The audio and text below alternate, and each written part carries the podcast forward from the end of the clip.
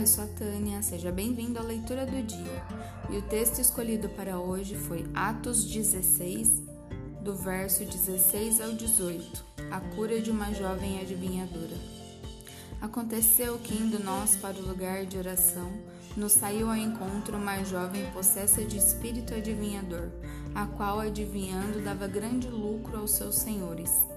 Seguindo a Paulo e a nós, clamava, dizendo: estes homens são servos de Deus Altíssimo e vos anunciam o caminho da salvação.